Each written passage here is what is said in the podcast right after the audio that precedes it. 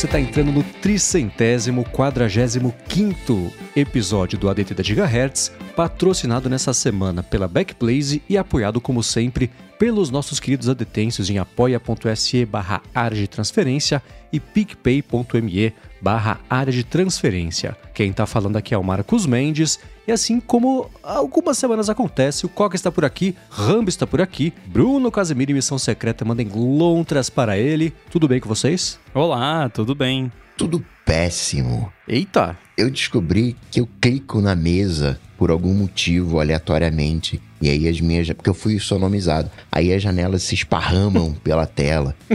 Eu chego e falo pro meu iPhone. Ah, eu tinha uma relação ótima com a Siri nesse sentido. Eu chegava pra ela e falava: Olha, ah, me chama daqui a tanto tempo. E aí isso agora virou um timer, o que faz todo sentido, né? Ela me chama daqui a três minutos, porque quando ela, é, antigamente ela fazia com relógio, né? Colocava um despertador. E para mim era super ok, mas se eu tava ali num segundo alto, acabava que de repente ela ia me chamar, sei lá, daqui a dois minutos e dez. Aí agora eu tô colocando trocentos timers e eu não sei lidar com timer, porque me dislexia vê lá 50 minutos e eu não sei o que, que significam 50 minutos. Eu tenho que ficar, peraí, não, não, tá horrível. Vou precisar de três anos para me adaptar. Cara, sabe que você tá falando isso? Eu tô lembrando agora que eu vi hoje um post que foi publicado, como é que ele chama? Tô caçando aqui, ganhando tempo, pra, do, do, do, do Craig Hockenberry, falando, ele fez um post de duas mil palavras sobre os timers específicos do WatchOS 10, como tá muito mais difícil de bater o olho, interpretar o que, que é o que e tal. E pelo mesmo problema, ele fala assim, cara, eu vejo 10 2.00 e 01 2.00, bato o olho, eu, eu, confundo, sei lá, né? Não estou prestando atenção, mas engraçado você falar isso e colou com o que ele acabou de falar também. Faz duas horas que ele publicou esse post que a gente tá gravando aqui. Você vai ter que mudar, falar pra ela te despertar daqui a 3 minutos, cutucar, tenta cutucar. Me cutuca daqui a 3 minutos, sei lá. É, vou, tenta achar alternativas aí. Vou ter que mudar minha relação, vou, vou me separar da Siri. Divórcio digital. Mas é, vai muito do uso de cada um, porque para mim timer é uma coisa muito simples. Eu tô ali cozinhando, sei lá, coloco um timer de 10 minutos, que é pro macarrão. E aí, quando deu uhum. os 10 minutos, o meu pulso vibra e eu sei. Eu abstraio o número, não me interessa quanto tempo é. Eu sei quanto tempo vai ser quando eu falo. Aí no momento que vibra, eu sei que passou o tempo que era para passar. E é isso. Eu não fico olhando pra. Às vezes eu dou uma olhadinha de canto de olho assim, ah tem só mais um minutinho, então já vou ficar perto ali da panela, mas sei lá, não. não é algo que. Tipo, eu uso com bastante frequência, mas eu acho que o meu uso é muito simples. Eu não li ainda esse post que você falou, mas eu tava colocando ele na minha lista de leitura no momento que a gente começou a gravação aqui. Então vou ler assim que a gente terminar. mas, é, cada uso tem. Agora, esse lance do desktop, do, do macOS Sonoma, me irritou muito no começo, porque eu não sabia e aí eu clicava lá no, no desktop e eu tenho um canto é, hot corner, uhum. né, que eu coloco lá para que é o canto superior direito da tela para mostrar o desktop. E aí eu fiquei eu ficava achando que eu tinha acertado lá sem querer, pensei, ué, eu não sei mais usar o trackpad, o que que houve todo. E aí eu pensei que era bug com isso, eu tava prestes a reportar como bug quando eu descobri que tinha a opção lá para desligar então, para quem não sabe, tem lá no macOS Sonoma nos ajustes lá, você desativa esse comportamento chato. Eu já tô feliz que dá para desligar, mas o que que é? Eu não entendi. Por padrão no macOS Sonoma, se você clica uhum. no desktop, numa área do desktop que não tem nenhum ícone, nenhuma janela, nada, ele hum. revela o desktop. Não. Aquele esquema que as janelinhas voam pro cantinho e fica, Sei. sabe? Eu não, entendo não, a ideia por trás disso e a opção inclusive não é ligado ou desligado, é ligado só no Stage Manager ou ligado sempre. E o padrão é ligado sempre. então eu não sei por que, que isso vem ligado por padrão. Isso deveria ser só no Stage Manager, que é o modo baby, digamos assim, de gerenciamento de janelas. Então não sei por que, que isso vem ligado por padrão e por que, é. que isso é ligado ou meio ligado e não tem uma opção não, não quero, ponto. É, porque eu não sei como é que é o fluxo de vocês, mas para mim, sei lá, se eu tô editando alguma coisa no Audition, por exemplo. Quando eu tô editando, é curioso que às vezes você vai pegar um arquivo daqui, um arquivo dali, né? Não usa ele em tela cheia, ele fica com janela, tem janela atrás, tem o Finder. E às vezes, sei lá, eu acho, eu acho que eu tô com o Audition em primeiro plano ativo ali, mas não tô, tem uma outra coisa. O que eu faço? Eu clico no desktop e volto pro Audition. Clico no Audition de novo e sigo com, uhum. segue o baile, né? Fazendo isso, as janelas dançando para lá e pra cá na tela. Não, não, sem chance. Eu já sei a primeira coisa que eu vou fazer quando eu instalar o macOS Sonoma, que eu não instalei por medo, inclusive, de ter todo incompatibilidades com coisas essenciais que são gravação e edição, né? Vai ter. Eu descobri que eu uso muito esse clique no desktop e ele é o meu reset Tipo a, a, a, o carrinho da máquina de escrever, quando chega no final, você. Uhum. O, meu, clique no desktop é isso. Porque eu vivo fazendo isso, que é tipo, não, pera aí, o que que tá em foco mesmo? Não, tá, pum, clica no desktop. Uhum. E uma coisa que eu faço muito, porque eu, eu gosto de estar tá com a tela bem clean, sem muita uh, distração, eu clico no desktop e aperto Command Option H, que é para esconder tudo, menos o Finder. E aí limpa tudo e eu clico só no app que eu tô usando, tipo no Xcode. Eu uso muito também por causa do AirBuddy, às vezes eu tô desenvolvendo um negócio que fica em cima do desktop, eu preciso ver em cima do desktop, sem um monte de janela por cima ou por trás. Então eu vivia clicando e no primeiro beta do Sonoma eu tava desesperado com isso aí, porque eu não sabia que dava para desligar. um outro hábito que eu tenho as pessoas pegam o iPhone e passam o iPhone na blusa, né, para limpar e tal. Eu faço isso com o iPhone e também faço isso com o mouse. Né? Assim, não, o que, que eu vou fazer? Ah, vou limpar o mouse. Eu pego, esfrego o mouse na blusa. E aí o que, que acontece? Eu coloco ele fora, né? Eu coloco ele no desktop, passo na blusa, aí pum, vocês acabaram de sumir. Vão pro canto. Tem que clicar de novo vocês voltarem. Primeira vez você achou que tinha sido o gênio da lâmpada, só que o gênio do mouse, né? Esfregou o mouse e puf. Muito bem, vamos começar com os follow-ups aqui em relação às últimas semanas. E na semana passada a gente comentou no bonus track, na verdade, sobre quem rende, quem não rende, né? Acorda de manhã, quem eu que não consigo render de manhã, etc. E o Luiz de Andrade falou que a resposta para a maioria das dúvidas nesse assunto está no episódio 318 do Naru Rodô. Ele falou que tem sim pesquisas científicas sérias que explicam o porquê de algumas pessoas não funcionarem bem no período da manhã e tem até estatística do, de quanto aí da população vive essa situação. Então, é claro, deixar na descrição o link para o episódio do podcast Naru Rodô e quero saber se o Rambo escutou para fazer o, o review prévio dele aqui, se você lembra desse episódio.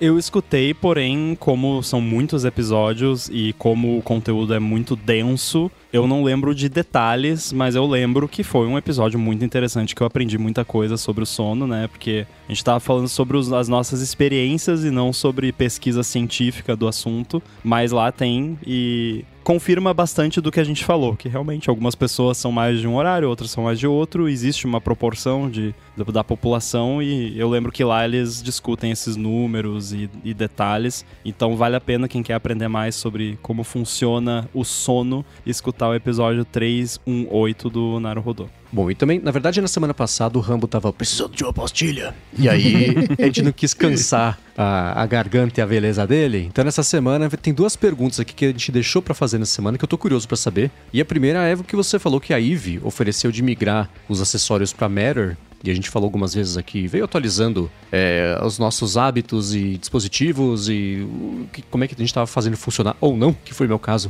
as coisas de casa conectada. Então, depois que atualizou, você sentiu alguma mudança? Teve algum impacto ou maior integração com as coisas conectadas? No que, que deu isso aí? Bom, a primeira coisa que é importante mencionar é que tudo continuou funcionando perfeitamente. Já é um excelente começo. Exatamente. Eu deixei, eu, eu atrasei um, um pouco de fazer essa migração com medo de que ia dar ruim, né? Porque ainda mais estava no meio de beta de iOS, coisa, então vamos dar uma segurada aqui. Aí eu fiz, uh, a Eve no app deles lá me ofereceu, eu tenho a centralzinha meteorológica deles que fica lá fora, tenho alguns sensores de movimento e aí quando eu entrei lá, eu acho que eu tinha entrado para ver como é que tava o nível da bateria, ver se já tava na hora de trocar, que eu tava trocando bateria de outras coisas. E aí upgrade to Matter. E eu, que coisa, né? Interessante, vamos ver isso aqui. Aí é, descobri que tinha e depois resolvi lá fazer. O processo em si foi bem tranquilo, ele atualiza o firmware do, do device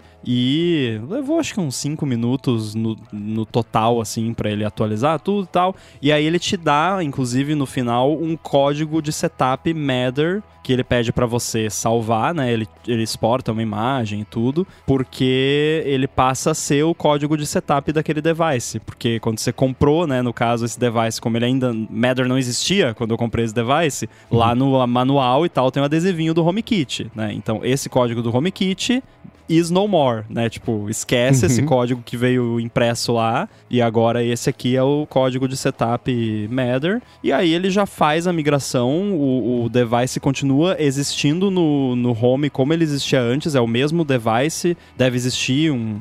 O HomeKit deve ter uma API lá de migração disso e tal, porque não mudou nada, as automações continuaram as mesmas. E o que eu percebi, hum, especialmente a central meteorológica, como ela lida com mais dados, eu não sei o que exatamente mudou. Bom, eu sei, mudou o protocolo, né? Mas eu não sei exatamente na prática o que melhorou, mas quando eu abro lá o app da IVE e abro lá a central meteorológica, ele baixa um histórico de temperatura, umidade e tudo, e isso tá bem mais rápido desde que eu fiz esse upgrade. Então só por isso já valeu a pena, que às vezes eu tô curioso lá, quero ver, ah, nos últimos dias aqui, quando é que tava mais quente, mais frio e tal. Então, no geral, eu diria que vale a pena e que não precisa ter medo de fazer. O que vale mencionar também é que a minha casa tem bastante dispositivos conectados e, e vários deles que já têm thread e ou Matter, então isso influencia talvez deixar a, a rede, né, como um todo mais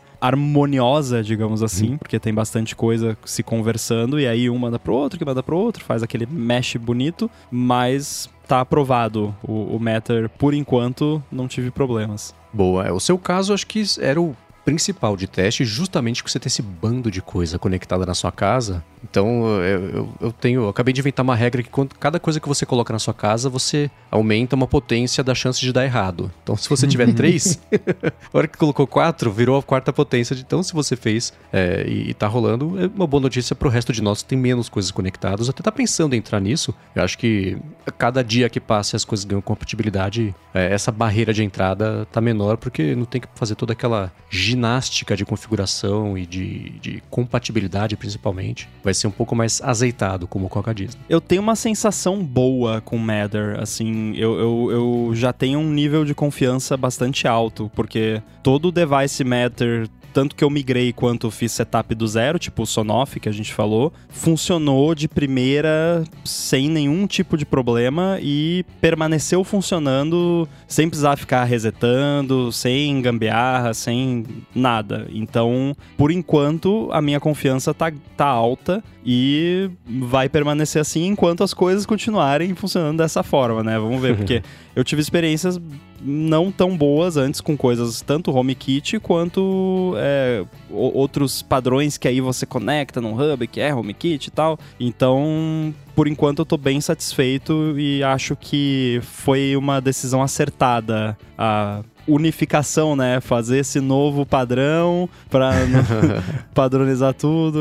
Aparentemente é realmente um padrão que, que veio para ficar. Boa. E um último update aqui da sua lista de pendências desde a sua uhum. viagem, etc. Você, na verdade, tem já duas coisas para falar, né? Porque a gente ia comentar, você ia falar, ia perguntar para você sobre os beats transparentes aí que você recebeu. São Studio Buds? Buds Plus. Buds é muito nome para eu lembrar de cabeça assim, né? Que você recebeu, tô curioso para saber mais sobre a estética dele, etc mas você também, se, né, de uma semana para cá, cresceu a sua lista de, de fones Beats. Então vou fazer o um update dos dois juntos. Pois é, para quem tá vendo aqui o vídeo, tô com o Beats transparente. Ele é bem legal, eu gosto do, do estilo transparente, embora eu ache que na orelha ele não é tão bonito quanto na caixinha o fato dele ser transparente. Tá. Mas isso é uma questão de gosto, né? Não, não dá para dizer assim, se é feio ou, ou, nada. Com relação à qualidade dos fones em si, eu não notei muita diferença entre eles e o Beat Studio Buds normal, né? O que não tem o Plus. Eu acho que talvez a conexão é um pouco mais estável, mais espertinha, mais rápida, mas seria uhum. basicamente isso. Com relação a modo ambiente, cancelamento de ruído, eu achei equivalente. E aí, além desse, também chegou meu Beat Studio Pro, que muitos uh, falaram que era o, o, AirPods Max Killer, né? Porque realmente ele tem alguns recursos bem interessantes e, e, é comparável aos AirPods Max em muitos aspectos. Eu não tive muito tempo ainda com eles, mas o que eu posso dizer é que qualidade de áudio é boa, é qualidade Beats, né? Tem um pouco aquele punch. Eu, eu não achei. Ele tem aquele punch do, do Beats, mas eu achei bem suave, assim. Eu não achei muito forte, como em alguns casos é. Eu sei que dá para configurar nele, então você consegue alterar ali o perfil sonoro, mas o, o, que vem nele por padrão eu achei bem balanceado, talvez com um pouquinho mais de, de grave do que os AirPods Max, por ser um fone da Beats. Qualidade de construção boa também, né? Tem que ver no, no médio e longo prazo como é que isso vai se comportar. O único problema que eu não sei ainda ao certo se é um problema é que eu não consegui usar ele aqui, por exemplo, na nossa gravação, porque ele tem também o cabinho para você plugar, né, direto no aqui na interface de áudio eu uso os AirPods Max. E aí eu deixo os AirPods Max em cancelamento de ruído e eu, eu escuto a minha voz exatamente como ela está entrando aqui no meu microfone da gravação. Porque se eu deixar, por exemplo, no modo ambiente, os AirPods Max, eu vou ouvir meio estranho, porque eu vou ouvir a minha voz do ambiente e a voz do microfone, aí fica, uhum. não fica legal. Agora, com o Beat Studio Pro, eu acho que talvez o processamento dele não é esperto o suficiente, ou tem algum bug, ou eu não soube usar e parece ter um rola um eco assim nesse retorno uh, em tempo real da sua voz. Então eu não sei exatamente o que aconteceu. Eu conferi, ele estava no modo cancelamento de ruído, então não era o modo ambiente que estava causando isso nem nada, mas eu ainda vou fazer mais uns testes aí, de repente se o, o nosso amigo Felipe tiver ouvido e tiver feito um teste desses, puder me dar alguma dica, mas uh, essa parte por enquanto talvez tenha um problema ou talvez o problema seja eu. e tendo usado todos eles, para quem que você recomenda um e para quem que você recomenda, digo assim, Beats e AirPods? É, eu sei que Beats tem o lance do som mais grave, etc. Essa segue a única diferença agora, principalmente que tem meio que paridade de recurso ou para quem que você recomenda cada coisa? Para quem queria AirPods Pro, por exemplo, eu sei que eu vou falar agora de dois fones que a gente nem tava falando, mas só pra esclarecer essa questão de preferência. Para quem queria AirPods Pro, mas é muito caro, não quer comprar AirPods Pro, e e ou para quem queria usar AirPods Pro, mas não consegue porque fica caindo, não encaixa direito, usa, quer usar na academia e fica caindo, Beats Fit Pro é perfeito. Ele é muito bom, o, a qualidade de som dele é muito boa, o cancelamento de ruído é muito bom, o modo ambiente é muito bom, e ele tem aquela hastezinha que meio que prende na sua orelha, então é uhum. é mais difícil dele cair. Talvez até por isso que ele é o fit, né? Que é para realmente prender na sua orelha. O downside é que eu, pelo menos, se eu fico com ele por mais de duas horas, mais ou menos, começa a incomodar aquilo começa a doer um pouquinho na orelha. Pra quem quer fone pra usar, tipo, no estúdio, né, em casa, assim, mais relax, pra ficar curtindo ali uma música e tal, com, com boa qualidade, o Studio Pro é muito bom. E se você quer, tipo, top do top, melhor possível, AirPods Max. Isso falando de qualidade de áudio Bluetooth porque os AirPods Max têm algumas desvantagens com relação ao Studio Pro. Por exemplo, Lightning, que já é uma desvantagem atualmente, né? Uhum. Então. É, virou uma desvantagem há uma semana. é, de repente a Apple vai atualizar em algum momento, mas o Beat Studio Pro você consegue via cabo ouvir áudio lossless e com os AirPods Max isso não tá rolando. Então, se você realmente leva a sério e quer né, ter aquela experiência, vale a pena. Agora, se você queria AirPods Pro, é muito caro, não encaixa.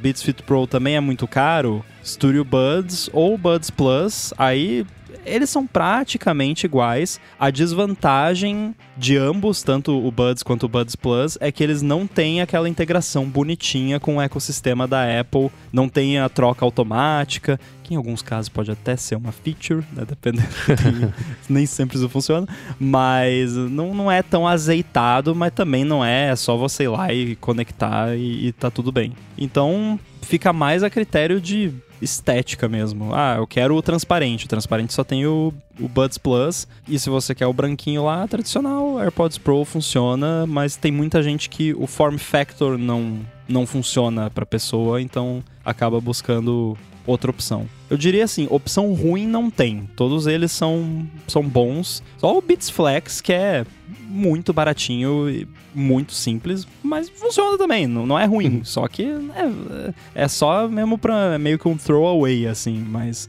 os demais são todos bastante, bastante bons, eu diria. Boa. Pra quem tem impressões também ou mais dúvidas, mandem pra gente gigahertz.fm barra feedback. A gente pode seguir falando sobre isso pra desespero absoluto do Coca que deve estar não acredito que 10 anos depois você tá falando de fone de ouvido ainda. Eu tô aqui concentrado brincando de clicar no desktop pra vocês desaparecerem. tá, desaparece. Foi pro seu happy place esperando acabar. então, Coca, ó, boa notícia, acabou. Eu pensei em trazer aqui um assunto que é, chamou muito a, bom, a atenção do mercado, mas chamou a minha atenção também, a gente não falou na semana passada, mas eu achei interessante explorar, que foi a surpresa da saída do Panos Panay da Microsoft. Primeiro apareceu a notícia de que ele estava indo embora e depois apareceu a notícia de que ele estava indo para a Amazon. Tudo isso aconteceu às vésperas de um evento da Microsoft com que era para ser com foco em Surface, foi muito sobre IA, também a gente já falar sobre isso. E o Panos Panay, ele assim, é que nem sei lá, o Johnny Ive era o designer da Apple, o Panos Panay era o Surface na Microsoft. Ele era o, o, o dono do projeto lá dentro, ele que apresentava, que falava, que dava as entrevistas, ele, ele era o cara que fazia o Surface se mover é, e, bom, a- foi responsável pela, por parte grande da evolução e de defender esse investimento da Microsoft na linha Surface. E ele não falou, claro, por que, que ele saiu. Parece que não foi uma coisa muito amigável, não sei se a Microsoft pega de surpresa, porque a declaração dela pra, pra imprensa foi super seca, assim, do tipo: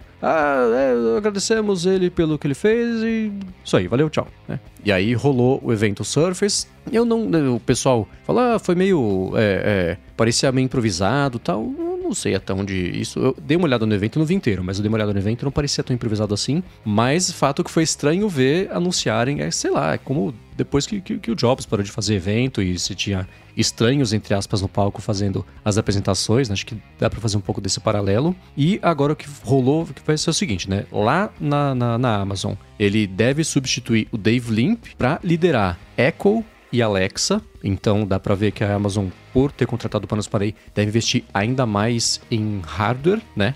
Ainda para parte da Alexa. E do lado da Microsoft, quem vai ficar responsável não por esse cargo que, ele, que o Panos Panay ocupava, que foi extinto, mas ainda assim o Surface vai ficar junto do cara que é o Yusuf é, Mehdi, que era o cara que liderava marketing da parte voltada para consumidores. Então, essa chacoalhada que deu no mercado ju- justo à frente aí do anúncio do Surface pintaram coisas interessantes no evento, a gente vai falar também sobre elas agora. E o que é curioso é que a Microsoft agora passou a ela tá montando um time também chamado Windows and Web Experiences e ela geralmente, a, foi a matéria do The Verge falou que ela geralmente forma essas equipes quando ela pretende investir muito numa área nova para Windows e parece que essa vez o lance é fazer serviços para Windows na web que sejam apoiados aí em IA. Aí dá para tentar começar a entender, talvez retroativamente projetar isso, por que o Panos Panay foi embora, porque o lance agora não pode não ser tanto hardware, porque o Surface, por mais interessante, promissor que seja, ah, não é nem vendido em mais do que X países, a gente vê por aqui quem importa, tem gente que gosta muito da ideia e não tem contato, e se, né, a gente teve, por exemplo, iniciativas tipo o Surface Duo, que era aqueles dois telefones colados, que é a coisa mais estranha do mundo, o Surface Neo, que foi cancelado, que era um super interessante laptop com duas telas, e você colocava o teclado Bluetooth em cima e usava, etc. Tudo isso promissor que não levou a nada, e a linha do Surface, parece que a Microsoft vai não desinvestir, mas que ela pode ter identificado uma outra estratégia aí que tem mais oportunidade de crescimento, porque dá para escalar muito fácil, muito mais fácil do que hardware. E, bom, panos fora da Microsoft, acho que é um sintoma de todo o mercado que a gente vai ver por conta da IA, né? O Panos ele cuidava também do Windows, né? Ele liderava essa parte Surface e o desenvolvimento do Windows também, né? Eu vou caçar, eu não tenho essa resposta agora, posso ter falado bobagem aqui que era só Surface, mas você tá fazendo minha pergunta, era uma pergunta retórica e você sabe disso ou tá tirando a dúvida de verdade? Não, é ele, ele cuidava de uma parte de, do Windows, mas eu não sei. Porque tem zilhões de Windows, né? E aí, de repente, É. ele cuidava só de um Windows bonitinho. Não sei se ele era o, o, o chefão, chefão do, do Windows por completo. Mas eu sei que ele cuidava de uma, de uma parte de software. E eu fiquei até né, pensando, né? a- é, é uma briga, entre aspas, dele, né? Uma treta dele com essa nova visão IA que tá entrando no Windows e ele preferiu ficar nos dispositivos ou se de alguma maneira ele quer levar essa experiência de sistema operacional para Amazon. Faz mais sentido essa segunda opção, a segunda hipótese, né? Porque, e você vê, a Amazon nessa semana agora vai investir na Anthropic, que é de IA, eles já tinham um- uma relação, etc. E ela própria tá fazendo coisas de IA e junto disso, é, se juntando basicamente com a Anthropic, investindo na Anthropic para deixar a parte toda, como é como chama, os, os processos Titan e um outro nome de, dos processadores deles para IA, etc.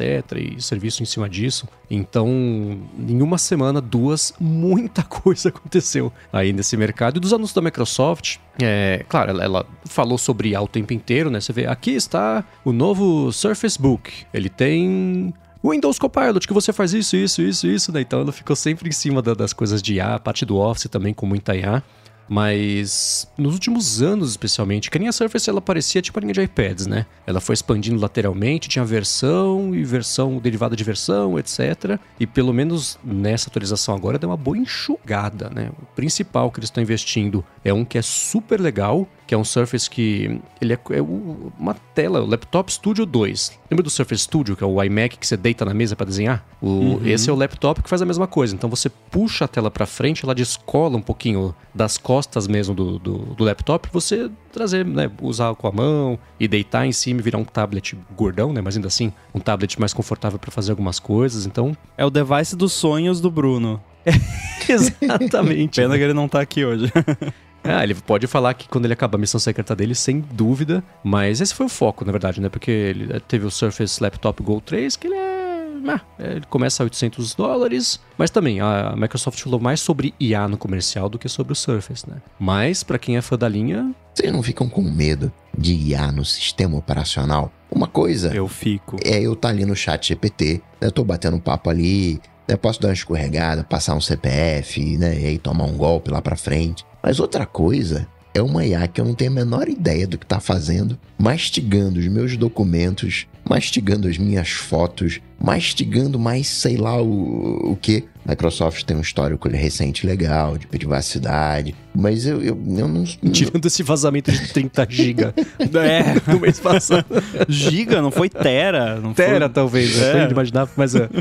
é assim, é aquela faca de, né, que o pessoal fala, né, aquela faca de dois legumes. Se você não usar a IA, você vai ficar de fora, né, e né, vai perder o, o bonde. Mas por outro lado, né, eu não sei qual é o, o- meio termo ótimo dessa relação com o IA. No sistema operacional, eu acho demais. Eu acho interessante analisar é, é, essas coisas porque é muito fácil quando uma coisa é só hype você identificar o que é o trem do. quem tá entrando no trem do hype e é isso e pronto, né? Tipo, sabe, televisão 3D, blockchain, né? Ah. Agora tudo tem televisão 3D, tudo tem blockchain, né? A pessoa enfia blockchain onde não precisa só pra dizer que tem pra poder usar a palavra que Uhum. tá agora na moda. Então, a questão da AI é que é hype, mas a gente sabe que é uma coisa que veio pra ficar também. Então tem um futuro, tem uma promessa, tem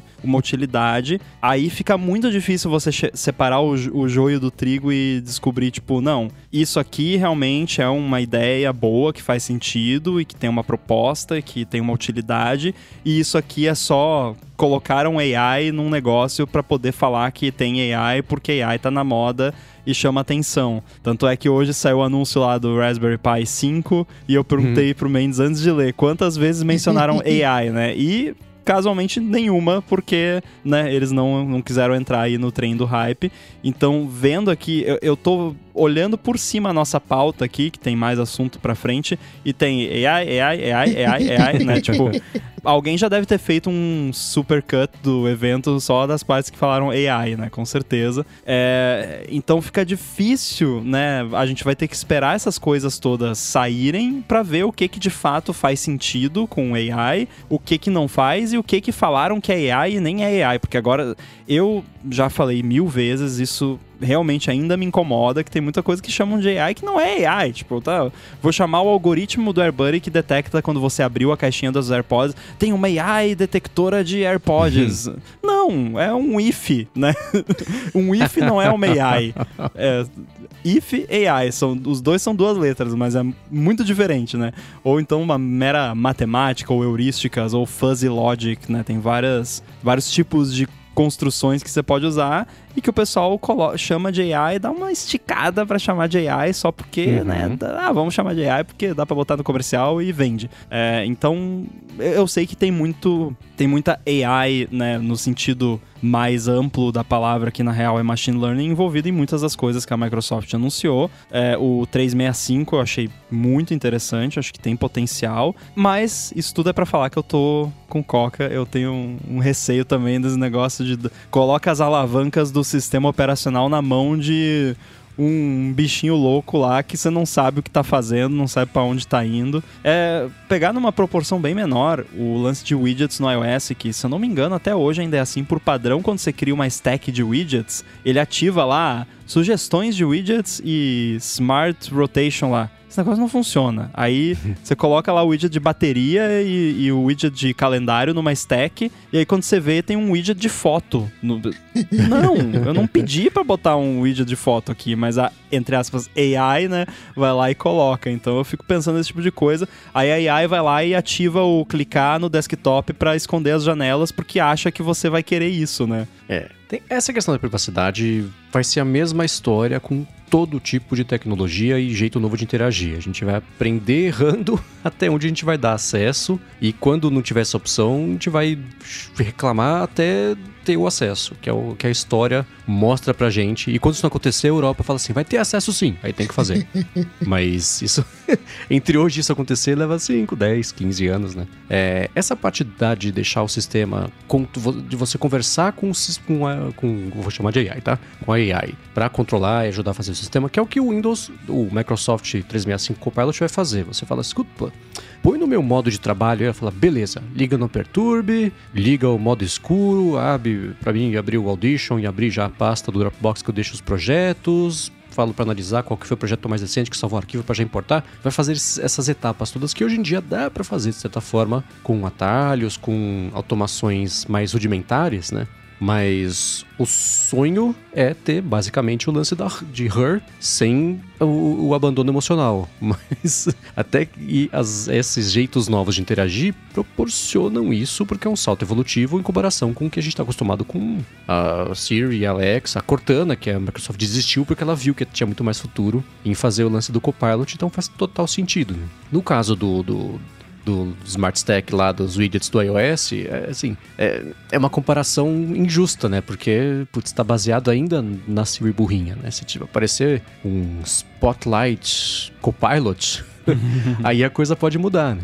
Porque a própria Amazon falou no, no, é, no evento dela também sobre ah, Alexa agora também vai ter uma Alexa AI que vai pegar, por exemplo, você vai pedir para ela ah, baixa a luz, por favor. Ela vai, tudo isso daria para fazer hoje, mas eles chamaram de ah, vai analisar em que ambiente você tá, com base no acessório que você colocou e vai saber que luz que é. Ou então, putz, faz a luz nova sempre ligar às 8 da noite, vai saber qual é a luz nova, tal. Tudo isso é factível hoje em dia sem você precisar apoiar a interação num large language model. Mas se der para apoiar, melhora a situação do Coca, né? De ele falar, me, me, me chama daqui a três minutos, ela saber o que você quer dizer com isso e não o sistema atualizar e pronto, agora é timer, né? A Microsoft eu acho que fez certo, né? É, era isso que a gente esperava de alguma maneira, né? Que ela pegasse o saleiro da AI e saísse salpicando. Ela fez certo. Isso não é algo que eu imagino que vai acontecer no Linux, por exemplo. Até pela estrutura do Linux, né?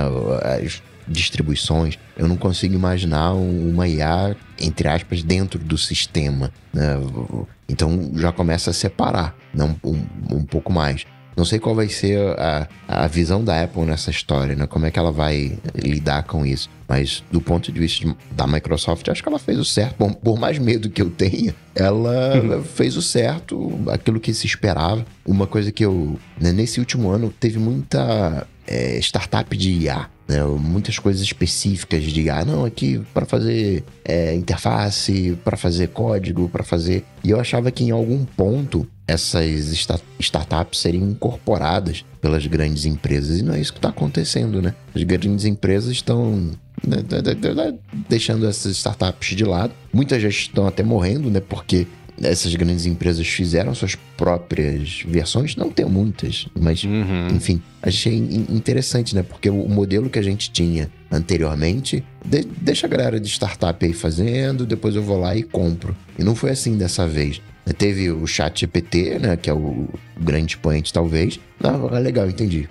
Agora deixa, deixa que eu faço, deixa comigo. E talvez tenha afunde diversos barquinhos de startups. É, porque todas eram função e não produto, né? Aquele velho problema que a gente vê com toda a tecnologia nova também, que foi uma coisa que eu falei que a Microsoft, no Microsoft Build desse ano, falou: gente, você tem que ter uma coisa sólida, a gente vai oferecer as APIs, as ferramentas, a estrutura, a parada toda. Mas vocês têm que começar com uma coisa sólida, porque a gente não é o seu produto, a gente vai facilitar a solução que você vai oferecer. Mas é que nem nessa semana, ChatGPT ganhou a multi. Como é que chama? É, é, imagem, som, né? Ganhou um aplicativo que você fala com ele agora, multimodalidade, talvez. É, você faz o upload de uma imagem lá e fala: escuta, como é que. O exemplo deles, né? Como é que eu mexo aqui no banco dessa bicicleta? Aí você tira foto e, e beleza. Então essas coisas todas tinham um monte de produtinho que fazia. E produtinho não quero falar mal, mas assim, que não tinha estrutura e o tamanho de uma OpenAI fazendo, ela com não é isso, mas com o IF.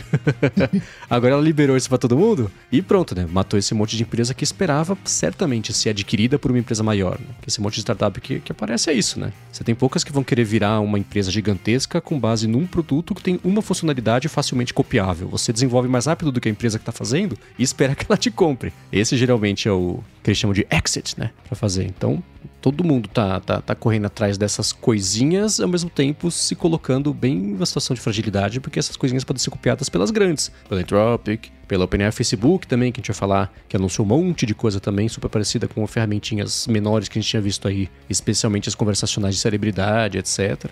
Mas no caso específico da Microsoft, se eu fosse um entusiasta de Surface, eu estaria um pouco inseguro sobre o que, que essas movimentações todas querem dizer no longo prazo, porque o evento que era para ser de Surface foi sobre IA e o Surface, ele é só o vetor da IA, né? Mas como até hoje ele não é vendido em mais do que 8, 10, 12 países, que sejam 30, não sei, não o mundo inteiro. E hardware é difícil, né? Fazer hardware, atualizar e dar suporte e distribuir. Então, na Microsoft do Nadella, que o lance é serviços, faz completo sentido que um produto que não tomou o mundo por de assalto aí, como é o caso do Surface, talvez não seja mais o foco, e porque tempo ele teve, e oportunidade também. Agora, também sobre a, falei que a gente ia comentar sobre o Facebook, ele fez. um- o Facebook tem uns 3, 4 eventos anuais que ele faz, e fez é, nessa semana aí o Meta Connect 2023. Mas antes de falar sobre isso e também sobre as IAs que ele anunciou, eu vou falar sobre a Backblaze, que está mais uma vez patrocinando aqui o podcast. E lembrete, está oferecendo 15 dias de teste do serviço de backup deles para quem escuta o podcast.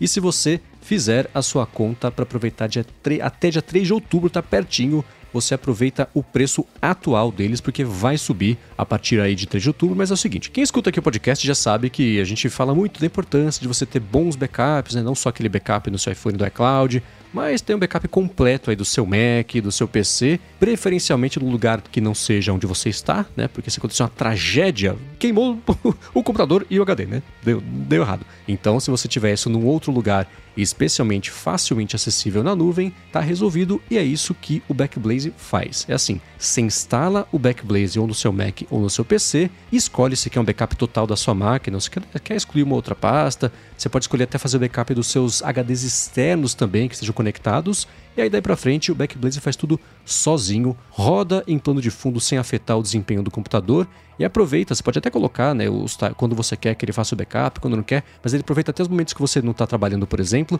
quando a banda da sua conexão está mais livre e vai mandando todo o seu backup para a nuvem. Isso é customizável, você até define o limite máximo de velocidade da transferência, né, configura também a criptografia ponta a ponta se você quiser, e aí com o backup feito, aconteceu alguma coisa, não tem problema, você recupera todos os seus dados fazendo download pelo Backblaze na web, ou então você pede, eles mandam para você um HD externo via FedEx, aí em até um mês se devolve aí o HD e pronto, eles devolvem o custo do HD para você. Agora, ó, o serviço que eles têm de backup é ilimitado de verdade e custa só 7 dólares por mês, 70 dólares por ano. ou então 130 dólares a cada dois anos, mas tem aquele porém, né? Isso vale até 3 de outubro, porque vai aumentar o preço então, até o dia 3, você tem a chance de garantir por até dois anos o preço, o preço atual. E para fazer isso é fácil. ghz.fm barra backblaze ADT. Tem na descrição também o link para não ter erro para você aproveitar. Você vai ter os 15 dias para testar o serviço e aí sim você tem até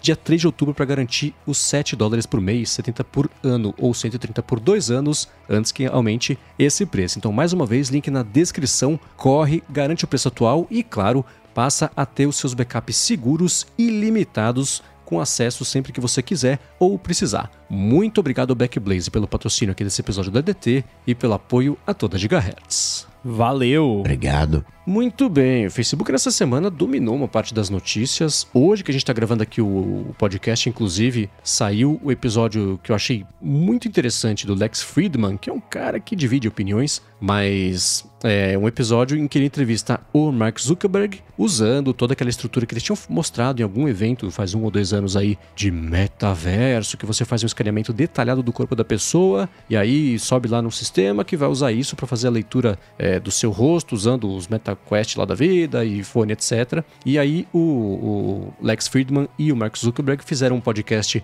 juntos, só que separados, e subiram no YouTube um vídeo que tem a cena deles de verdade, né? Cada um na sua cadeira onde eles estiverem lá é, gravando. Tem o, o, vídeo do que eles estão vendo, às vezes corta para uma para olhar tipo pra dentro da câmera, né? Quebrando a quarta parede, um conversando com o outro, outro tá falando com você. E também tem uma cena que é dividida entre eles de verdade, eles em 3D e no meio um mapeamento 3D, o reconhecimento ali do, ge do, do, do gesto, não, mas do, do rosto, do que tá acontecendo para juntar uma coisa com a outra. Eu achei bem impressionante e me sinto meio sujo falar de um jeito todo empolgado sobre o negócio do Facebook, mas o que eu posso fazer? É a situação em que estamos, né? E isso aconteceu como consequência do evento, nesse Meta Connect 2023, que né, foi metaverso, metaverso, metaverso de um lado, e IA, IA, IA do outro, e no terceiro lado juntando essas duas coisas, né? Então, parte desse, dessa história, o Zuki conta, entrevista que ele deu pro Lex Friedman, ele conversou com The Verge também para falar, falou muito sobre IA, porque esse evento eles anunciaram, por exemplo, geração de imagens com o que eles chamaram de EMU, que é o Expressive Media Universe, e vai ter IA generativa de imagem no Instagram, vai ter no Facebook, nas propriedades todas, do tipo, sobe imagem, oh, yeah, tira o fundo e faz um fundo descolado com vulcão e lava de fundo. E ele, pelo menos no que eles mostraram no evento, aquela coisa toda, faz bonitinho isso. Há, por exemplo, coisa de criatividade. Há de stickers. Faz um sticker para mim aí de um unicórnio com bolo de aniversário. Gera lá stickers, você pode jogar no, no Stories, no Reels, sei lá onde. E há para recortar e criar os backgrounds também em Reels e coisa assim, não só imagem, mas vídeo também. Eles vão sinalizar quando isso for feito com IA, que eu achei uma coisa interessante. Tomara que mais gerador, empresas com IAs que geram coisas façam esse tipo de coisa e anunciaram chatbots para nichos, basicamente. São sei lá quantos, uns 20, e aí de esporte, de, de, de tanto esportes físicos quanto esporte de, dos esportes, os, gamers, né? É, estilo de vida, então tem, sei lá, Kyle, Kyle Jenner, um Jenner da vida, uma Jenner da vida, o Tom Brady, o Snoop Dogg, mais uns rappers lá que eu não conhecia. E uma coisa que eu achei muito interessante: você não conversa com o Snoop Dogg, você conversa com o The Wizard. E aí tem lá um avatarzinho do Snoop Dogg, que eu acho que é uma questão legal, para não falar que o Snoop Dogg mandou eu pular da janela e processar todo mundo. então, é, eu achei curioso isso aí. E hum, para rodar isso tudo, o que, que o Facebook fez? Não está usando o Llama, que é a IA que eles próprio, o modelo que eles fizeram, open source, que a comunidade recebeu super bem, etc. A segunda versão, eles fizeram um proprietário, não deram detalhes, falaram, ah, é baseado aqui no Llama, mas bababá. E uma coisa que aí sim acendeu um sinal enorme de alerta, o Zuki falou que nesse momento não está assim, mas ele, ele confirmou basicamente que as IAs vão usar tudo que as pessoas geram, digo, as imagens do Instagram, blá blá blá, para treinar os modelos. A resposta dele foi a seguinte: Ah, veja bem, essas IAs, os modelos todos são treinados com, sei lá, um, um chat GPT com bilhões e bilhões e bilhões, os parâmetros lá, e os sites e textos e livros, etc. Não é muito melhor você treinar a IA no ambiente onde ela vai ficar? Para isso, a gente vai precisar ter esses dados e usar esses dados para gerar o resultado melhor para você. Então aí, eu falei, ah, aí lembrou que é o Facebook. Eu falei, ah, Tá, né? Uma questão é que, sim, no fim das contas, todo mundo vai acabar fazendo isso, mas o Facebook vai ser o primeiro a falar: escuta, vamos deixar aqui a vergonha de lado e vamos parar de se enganar, né? E vai usar esses dados aí para oferecer, mas ainda assim, é, é, eu acho que eles estão conseguindo lavar a fazer a, a, a lavagem de, de, de, honra deles e aos pouquinhos estão saindo do buraco que eles cavaram por anos sobre privacidade e principalmente fazendo coisas que a comunidade mesmo de IA, principalmente, tem dado feedbacks positivos, tem gostado mesmo e, e do lado do Facebook é ótimo porque ele consegue conter um pouquinho o crescimento que estava desenferado aí da OpenAI. Olha, sem querer passar pano pro tio Zuki, eu queria muito fazer uma piadinha de passar pano antes quando a gente tava falando panos, mas não consegui. só para deixar registrado. Mas eu acho. Eh, é feio esse lance de. Deixa eu treinar aqui com o conteúdo que vocês colocaram aqui na plataforma. Porém, o que, que a OpenAI fez? Né? Eles pegaram conteúdo de todo mundo que nem é deles, né? Então, pelo menos assim. Ah, eu não acredito que eu tô falando isso, mas o, o conteúdo que a pessoa postou lá no Facebook é do Facebook, né? Assim, claro, tem as políticas de privacidade, tem o que você permite fazer ou não. De repente vai ter um toggle lá na sua conta, permito ou não, né, usar o meu conteúdo para treinamento. Mas pelo menos é conteúdo da plataforma deles. Agora, uma OpenAI da vida treinou com conteúdo roubado, né, basicamente. né? Não, não tem um outro jeito de falar isso, porque inclusive muito provavelmente incluiu aí conteúdo do Facebook, porque existem perfis e comunidades que são abertas, que você não precisa nem de login para entrar. Inclusive, né, esse monte de site agora que você só consegue entrar depois de vencer um captcha ou de fazer login. Agradeça uhum. a OpenAI, porque isso é tudo o pessoal fazendo técnicas anti-scraping, basicamente para impedir aí treinamento de, de modelos. Então, é feio? É. Mas no melhor estilo Facebook, como todas as outras empresas, né? Só que eu consigo defender que é mais defensável esse uso de Vamos treinar no nosso conteúdo que está na nossa plataforma, que as pessoas postaram na nossa plataforma, do que vou sair fuçando aí na plataforma dos outros, né? Vou lá no Reddit, né? vou ler todo o conteúdo do Reddit. Então, é chato, mas eu acho aceitável, especialmente se tiver uma forma de opt-out, que eu imagino que vai ter. É, já tem opt-out de tudo, o problema é que as pessoas não fazem opt-out. E o problema uhum. talvez seja ser opt-out e não opt-in. Né? Exatamente. Né? Porque aí tem aquele uso bom, né, do dark pattern, tipo aquele lance da doação de órgãos, né, de, de ser opt-out, daí a pessoa não quer, e daí acaba tendo mais doador. Mas tem o lado ruim que é esse, né, tipo, ah, tudo é habilitado por padrão e você, se você souber, você vai lá e desliga, né. Só lembrando, né, que existem modelos de dados que você compra para treinar IA. Tem é, aquele Common é, Crawl, whatever, né, que é um pacotão de dados que você vai lá e, e, e não tem de livros, tem né, de Wikipedia, né, de, de coisas. Tem um grátis agora, Coca, 30 terabytes, eu ouvi falar da, da Microsoft. é o Leak Copilot.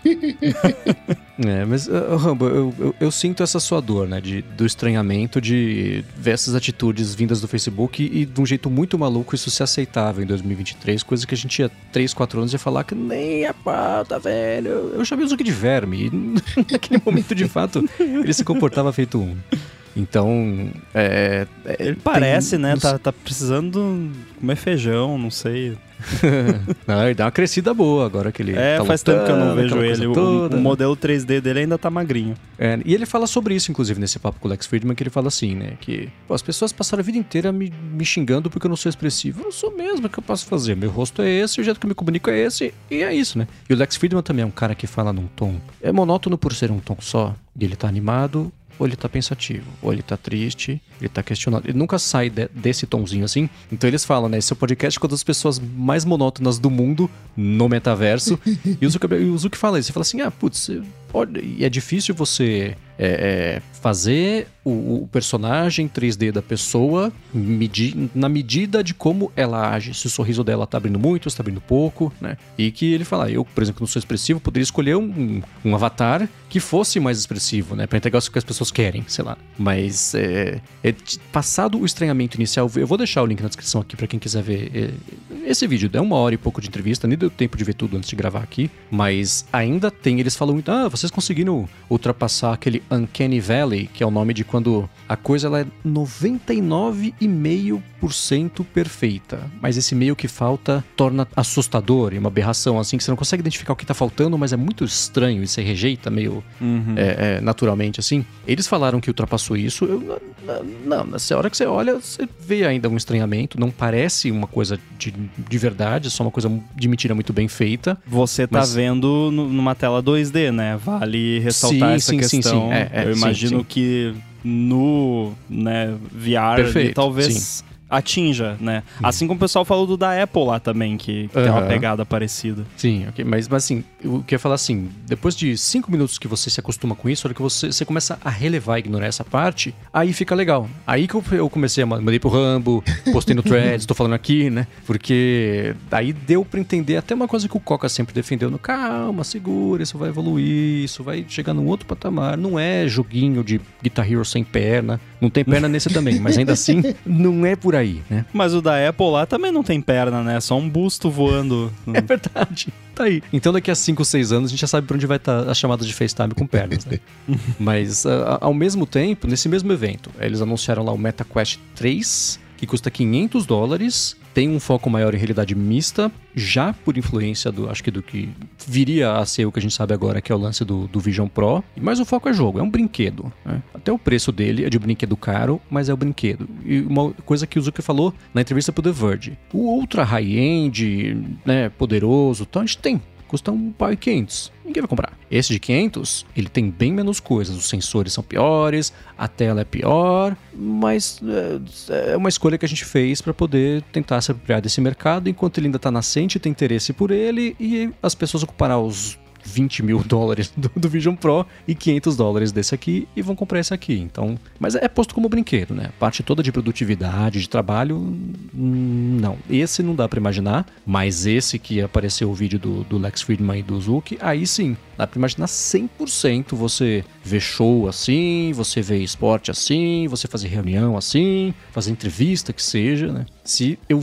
entrasse numa, numa sala para falar com os dois, vendo esse vídeo do YouTube, imaginando eu nessa mesma conversa ali no ambiente imersivo, eu ia ter. O meu cérebro está convencido de que eu conheci pessoalmente essas pessoas. O que é um jeito bizarro de assimilar isso. Mas agora essa chavinha virou para mim e Claro, estamos muito longe, essa é uma tecnologia que, sim, tem que ir num lugar lá no sei onde, dos Estados Unidos, e fazer um, um, escaneamento do seu corpo inteiro que demora horrores, tem que falar um monte de coisa, fazer um monte de face, expressão. É super demorado, super caro. Beleza. Mas daqui a 5 anos, daqui a 10 anos, daqui a 15 anos, a conversa vai ser bem diferente, né? Aí eu comecei a enxergar esse futuro. E outra coisa, a Microsoft, legal, fazendo a sua inteligência artificial, mas é a Microsoft. O que, que eu quero dizer com isso? Nem todo mundo usa o Microsoft, mas todo mundo usa o WhatsApp, usa o Instagram. É, aquela brincadeirinha que a gente falava 10 anos atrás, pô, caramba, lá, o, o cara acha que a internet é o Facebook. E hoje talvez tenha mudado, né? Hoje talvez a internet seja o WhatsApp. Algo parecido. Mas as pessoas estão ali. E o Zuck está colocando essas ferramentas para essas pessoas. Hoje não é mais um. Ah, peraí, eu tenho. Quer dizer, não é hoje, na maneira de falar. Mas eu não tenho que baixar um aplicativo de chat GPT no meu celular. Eu estou usando o WhatsApp, eu estou ali no Instagram. Eu vou ter um, um, um emo, eu vou ter um Dolly para brincar, para interagir. E isso faz uma baita diferença. Porque todo mundo tem. Diferente de uma Microsoft, que é um ambiente de trabalho, nem todo mundo trabalha com computação, né? Com computadores. Você pega até médicos, por exemplo. O cara tem lá um computador, mas é um editor de texto. Ele usa no dia a dia mesmo é o WhatsApp. É nessas horas que o, o Facebook passa a ter um certo quê de plataforma, né? Embora eles nunca tenham conseguido emplacar um hardware assim como um, smartphone da vida que a gente sabe que era o sonho molhado do Zuki, né, para conseguir poder fazer o que quisesse. Imagina se tivesse dado certo um smartphone do Facebook para poder Nossa. chupar tudo da sua. Aí sim ia ficar gravando o microfone 24 horas por dia. Aí, aí ficaria. Mas não rolou, né? Porém, eles têm plataforma. O WhatsApp é uma plataforma não tem o mesmo, a mesma amplitude de uma plataforma como um hardware e um sistema operacional, mas é uma plataforma. Então, eles, eles integrando essas coisas reduz a necessidade de você ir procurar em outro lugar, como o Coca disse, de abrir lá um app do ChatGPT ou abrir o site. Então, é uma coisa que aumenta ali, digamos, o o lock-in do ecossistema Facebook, mesmo eles não sendo donos do sistema operacional e do hardware, ao menos não no smartphone, mas é algo que pode dar muito certo para eles. Uh, pra gente eu não sei, né? Mas para eles pode dar muito certo. O Coca fez um comentário aqui que esse tempo todo eu passei quieto procurando esse dado. Eu acho que eu encontrei. Ele é de 2022, então pode ter mudado um pouquinho. Mas existem hoje 1 bilhão, existia em 2022, 1 bilhão e meio de dispositivos rodando Windows 11 e Windows 10. Não é o universo total de pessoas que usam Windows, mas já é menos do que eu achei que seriam. Um bilhão e meio. Hoje o Facebook só o Facebook, né? Tem 3 bilhões de usuários ativos mensais, então tem uma diferença aí, etc. Então já é possível que o Facebook seja uma plataforma maior do que o Windows, né? Então essa comparação é extremamente pertinente e, e profunda.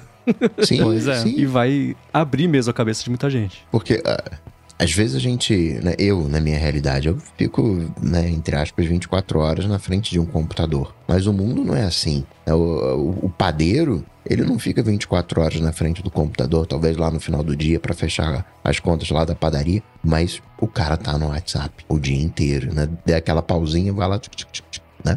Isso faz muita diferença. Verdade. Galera de tecnologia usa muito, né? Slack, Microsoft Teams. Galera que trabalha em qualquer outra coisa usa WhatsApp. É bem isso que uhum. você falou. O padeiro usa o WhatsApp, recebe lá o pedido, manda restaurante, pizzaria, entregador, qualquer outro ramo de trabalho que não seja diretamente ligado à tecnologia, ninguém usa Slack ou Microsoft Teams ou nem mesmo e-mail. É WhatsApp. Pois é.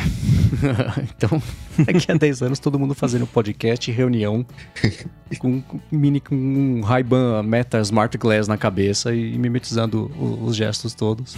Mas assim, deixando o ceticismo de lado e todo o ranço que, que é inerente, pensa em Facebook, eu penso em bobagem, né? Mas ainda assim, para fazer... É tipo o, Como é que chama aquele o filme da Pixar dos sentimentos lá? Divertidamente. Divertidamente. Divertidamente, exatamente, né? Que o grande insight é sentimentos conflitantes. É, é, é, assim também, né, com o Facebook. Acho que na cabeça tá mais ou menos é um orb multicolorido ali. Mas eles anunciaram também nesse evento os Meta Smart Glasses lá, que segunda versão dos Ray-Ban, colocaram Meta no nome. Antes não era, antes era Ray-Ban Stories, eu acho que chamava. O nome cretino assim. Agora que eles já conseguiram fazer aí a sonegação de moral, que já estão colocando o próprio nome no produto. Adorei esse termo. Segunda... Vou adotar. Então tá lá, é mais leve, babá, mas colocaram lá. Esse é um que eu achei que não ia ter o menor, menor chance de ter uma segunda versão, né? Eu na Ray-Ban, quando eu fui viajar, eu perguntei isso aqui vende? O cara falou, cara, a gente passa semanas sem vender um. Eu falei, é, tá, tá mais ou menos o que eu achei que, que era mesmo, mas tá aí, segunda versão. E, bom, esse evento aí do Facebook serve para mostrar que eles, tudo isso que eles têm colocado de open source, etc., projetos, veio, agora vem o, o troco, né? Tudo isso que eles conseguiram analisar de uso e de, de ferramentas, de como melhorar, vão colocar em vai ter IA para todos os produtos, de todo jeito, você vai conversar com a IA, você vai pedir para fazer vídeo, pedir para fazer foto, pedir para fazer texto, que era um caminho meio óbvio e natural. A gente falou sobre isso, mas não é que chegou, mas tá chegando, né? Só para que fale inglês primeiro, vagas limitadas, mas daqui a um ano também essa conversa vai ser bem diferente. Bom, e para encerrar a trinca de assuntos de IA, apareceu uma nessa semana que chamou muito a minha atenção de muita gente também, eu tenho certeza, que foi. É, essa é uma daquelas notícias que tem uma frase aí ela vira oito parágrafos, aí é replicado em vários sites. Então, a notícia que o The Information trouxe foi uma frase que disse que o Johnny Ive e o Sam Altman, que é o CEO da OpenAI, que já eram amigos, conversaram sobre como é que a nova era de hardwares poderia ser nesse mundo de inteligência artificial. Isso migrou para Johnny Ive está trabalhando em produto para a OpenAI, Johnny Ive está fazendo coisas para o ChatGPT, foi ganhando Cara, tomaram um café junto e isso virou, né? É. Teve um lance desculpa degringolar um pouco o assunto, mas vocês viram que o Chance quase foi preso, o Chance do 9 to 5 Mac? Eu vi isso do lance ele... do tweet dele ele postou, ele fez uma montagem de zoeira de um iPhone 15 Pro desmontado e aí ele pegou e colocou o adesivo Intel Inside em cima do, do chip. E aí aqueles seguidor de Elon Musk maluco de, de Twitter, de Stonks, começaram a retweetar e retweetar e comprar ação da Intel e as ações da Intel dispararam nos Estados Unidos por causa de uma piada do, do Chance valorizou 2,5% em questão de minutos as ações é. da Intel. E aí ele, ele, chegou a deletar o tweet com medo de ser preso por uhum. insider trading, alguma coisa assim. Então, isso é, para mim é bem parecido. É tipo, os caras tomaram um café e, e trocaram uma ideia e pronto, tá fazendo Perfeito. um device. É. E, dá pra, e ele fez essa montagem, saiu a foto, acho que da iFixit, que mostrava o iPhone por dentro. Você vê aquele monte de componente. Ele pensou, putz, tem aqui que parece pra ser engraçado ter um adesivo da Intel. E ele fez o Photoshop e postou, que é, é óbvio que essa é piada, de pelo amor de Deus, né? Mas portal não, né? É Mas algo que eu faria. De, de trader. Então, é, qualquer um de nós poderia ter feito essa piada. Né? Mas esses traders mais afobados assim correram com essa notícia, a Intel valorizou 2,5%, depois caiu de novo, né? Aí começaram a ameaçar ele, né? Ah, SEC, cola aqui, né? Deu um Cara, problema. se a pessoa comprou a ação da Intel porque viu um adesivo da Intel num chip do iPhone, a pessoa não deveria estar comprando ação de empresa de tecnologia uhum. nenhuma, porque ela tem que ter um mínimo de é. conhecimento, né? Não investe no que você não conhece. É a regra. E agora, a pessoa achar que tem alguma coisa a ver com o Intel, né? ou então o Chance é muito, realmente, muito famoso, né? E o fato do Chance ter feito uma piada com a Intel é suficiente uhum. para valorizar as ações da empresa. Nossa. Imagina se estourando alguém na Intel vindo e falando, oi? Oi, né? E, putz, não tô perto do computador para vender minhas opções agora. Mas, enfim, foi, é parecido, né? De qualquer forma, não surpreende pensar que o Ivy tá pensando em como é que isso seria, porque a vida dele foi como é que a gente se relaciona com produtos de tecnologia da maneira mais humana possível, né? Me surpreende ele não tá fazendo isso com a Anthropic, o próprio Humane, que tem uma pegada um pouco. O Blá deles é um pouco mais próximo disso do que a OpenAI, que ela já virou a grande corporação, pelo menos desse mercado, né? Tudo bem que tem lá. E eles estão fazendo aquele. Não é OpenAI, é o Sam Altman, que está fazendo aquela WorldCoin. Que você vai lá, escaneia o seu olho numa esfera. E eles foram em países. Eu não lembro que país. Um país tipo nosso, subdesenvolvido.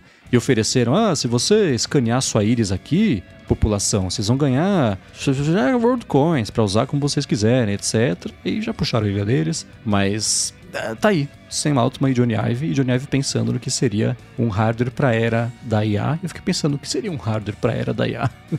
eu fico. É, você mesmo falou, né? Ele pensou nisso a vida inteira, é natural que vai continuar pensando. Mas o Johnny Ive já não venceu? Ele já não perdeu a data de validade? É, tipo, é, o Johnny Ive hoje, para mim, é um ícone, né? Ele pode fazer o que ele quiser, que nem o Wozniak. Esses caras podem fazer o que quiser. Mas eu já não levo fé no, nessas pessoas, né? Eles estão naquele patamar de hors concours, né? Que você só olha, admira e, e dá aquela risadinha. Não que vão produzir coisas. Talvez eu esteja sendo preconceituoso. Tá certo, é, ele é o cara da alta moda, não é da, da, de roupa que a gente vai usar na rua todo dia, né? Fazendo essa. Não é que ele vai desenhar roupa, mas vocês entenderam o que, que eu quero dizer, né? É o desfile, é o conceito da pessoa que entra lá na passarela com sacos de lixo, umas correntes com cadeados, e isso é a tendência pro primavera-verão, não sei. Então ele tá desenhando essa parte conceitual. A vida inteira dele foi isso, ele foi movendo cada vez mais pra cima, né? Fez umas loucuras no meio do caminho, vou redesenhar o mecanismo de teclado para usar menos elementos tal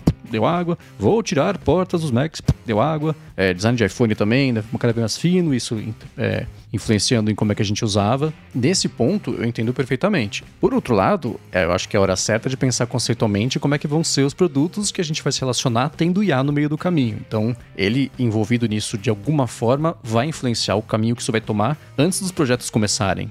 E isso eu acho empolgante, porque tirando toda é, é, essa loucura que ele pegou no meio do caminho aí e foi ficando com ideias cada vez mais estranhas, menos práticas, ele é um cara que tem. É que nem o lance do, do, do, do Apple Vision lá.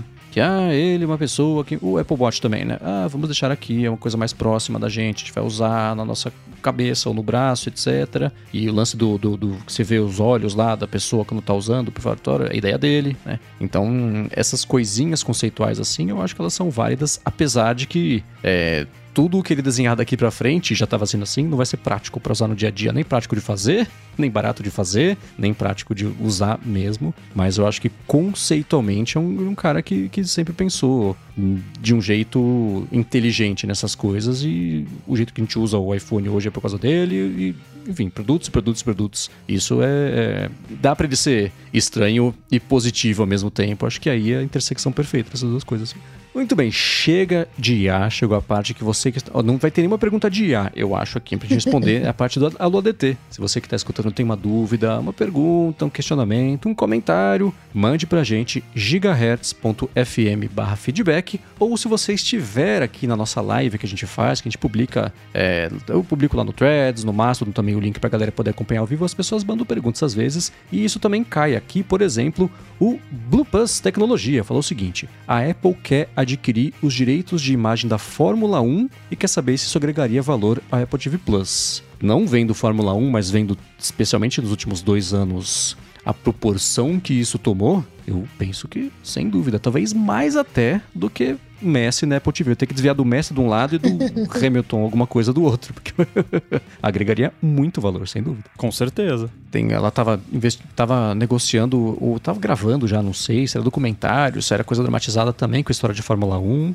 E, bom, a maior parte da liderança do alto escalão ali da Apple é alucinada por carro. Johnny Ive, né? Sempre alucinado por carro. Phil Schiller, Ed Kilton, no painel da Ferrari. Então tem diversas já diversos alinhamentos aí de interesse e até de, de, de paixão mesmo, que sempre lhe ajuda muito a fazer um projeto ir para frente. Então agrega valor para Apple TV Plus até na estratégia deles, que não é de hoje, mas é cada vez mais importante nessa assinatura de esportes, né? Começou com um documentário aqui, ah, o Steve Curry, não sei se é ele, mas underrated. Ah, outro esportezinho aqui, agora o lance todo do Messi, ela agenciou pro Messi e pros Estados Unidos, né? Não é só. Não tá, tá, transmitindo só os jogos. Ela fez isso acontecer, né? Então, acho que agregaria valor para o Apple TV Plus, sem dúvida. Beisebol também, é, é, basquete, tem outro papo também de que ela pode fazer alguma coisa com basquete aí, futebol americano. Então, hum, a hora que eu, eu não tava sabendo disso, mas eu li essa pergunta e falei, putz, é claro que ela tá falando para ter direito de Fórmula 1, e se tiver, aí sim vai conquistar mais até do que o Messi de, de assinatura.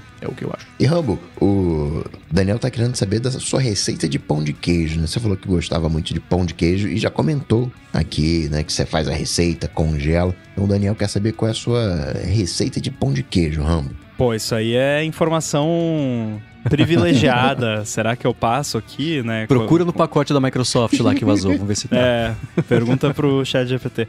Não, eu peguei uma receita, no, a, a fonte dessa receita, se eu não me engano, é um site chama Outra Cozinha, que até eu reclamo às vezes do, do, das receitas que tem muita história e aí a receita tá lá no final. Esse post de onde eu peguei essa receita, ele tinha bastante texto, mas era justamente explicando o contexto e, e a, as diferenças do que você usa para fazer o pão de queijo e o resultado que você tem. Então foi bem interessante, porque aí eu consegui ir testando diferentes combinações até chegar na receita que funcionou e que eu gostei. E o, a principal coisa é a proporção do polvilho doce pro polvilho azedo que eu fui testando e aí algumas vai mais de um, menos do outro e vice-versa. E eu cheguei a uma proporção que é muito simples, que é meio a meio. Então é 500 gramas polvilho doce, 500 gramas polvilho azedo. Provavelmente se algum mineiro estiver ouvindo vai falar que é um assassinato ao pão de queijo. Enfim, eu peço desculpas, mas não estou em Minas, então eu faço o meu melhor, o melhor que eu posso. Até importar queijo canastra que fica duas semanas na portaria do outro condomínio porque mandaram errada e eu fui lá buscar e aí o queijo tava um pouco mais Aí já era gorgonzola. Não, não, não, pior que não, deu um resultado bom. Ah, mas eu vou fazer o seguinte: eu vou exportar um PDF aqui, porque eu tenho no Notes a minha receita, e aí a gente bota um link aí nas notas do episódio. Quem quiser faz em casa. É uma receita para usa um quilo de polvilho, então é pão de queijo pra caramba. Pra é um congelar. projetinho aí de final de semana. É, dá pra fazer a metade da receita. Eu já fiz, né? Divide tudo no- pela metade e funciona. Mas vale a pena, faz ali a receita toda, porque daí você congela, eu faço lotes e congelo e aí tem pão de queijo quando você quiser, taca no forno. Taca na air fryer, meia horinha tá pronto, mas vai ficar o link aí e, e quem fizer tem o dever de mandar foto e review. E Mendes, o Aaron Dalabona quer saber se o motivo né, da sua pouca produtividade matinal, porque quando você acorda você toma banho gelado. Não, brincadeira. Ele só quer saber que se, se você ainda mantém esse hábito de acordar e tomar banho gelado. Hum, Na CNTP, não. Eu, por um tempo, que foi quando eu falei sobre isso, eu acordava, eu sempre tomava um banho gelado, mas eu concluí que eu tava sofrendo meio à toa na maioria dos dias. Porque o banho gelado tem aquela coisa mesmo, o choque que você toma tal, e te libera ali, você fica alerta desde o começo pra render. Então, eu não tenho todos os dias nessa loucura assim. Então eu parei de sofrer à toa, tomo banho quentinho, gostoso. Quando é o dia que o bicho vai pegar, desde o comecinho já tá alerta e preciso render. Sexta-feira, por exemplo, o dia que é super corrido, sexta-feira é o dia de banho gelado. Mas no, no dia a dia mesmo, assim, eu fui abandonando esse hábito. Eu percebi que o, o tanto que eu sofria assim que eu saía da cama não compensava o benefício. Mas então ele tá. É que nem a Larissa, por exemplo, que não gosta de tomar café. Ela toma quando ela precisa de verdade. Então eu, eu, adotei isso pro banho, assim. Da, da CNTP não, mas quando o bicho vai pegar, toda ajuda é bem-vinda e o banho gelado ainda é uma opção. E por último, o Guilherme quer saber se a gente já ouviu o podcast Guerras Comerciais, porque saiu um episódio das disputas entre Microsoft e Apple. Eu nunca escutei. Então, eu não escutei porque eu não conhecia, mas eu vou escutar. Obrigado, Guilherme. Eu vou deixar aqui Muito na descrição obrigado. do episódio o link pra quem quiser dar uma espiadinha. Eu adoro esse tipo de, de podcast que volta no tempo e conta a história e geralmente tem algo a acrescentar e não ficar só na superfície e se aprofunda bem. Pareceu ser, pelo vendo até a lista de, de episódios e temas que eles trataram, já gostei e vou escutar. Valeu a dica. É, E nessa toada eu vou dar a dica pro pessoal do podcast que é o Land of the Giants, que a cada temporada eles abordam uma empresa. Já teve sobre é, a Netflix, já falaram também sobre a Amazon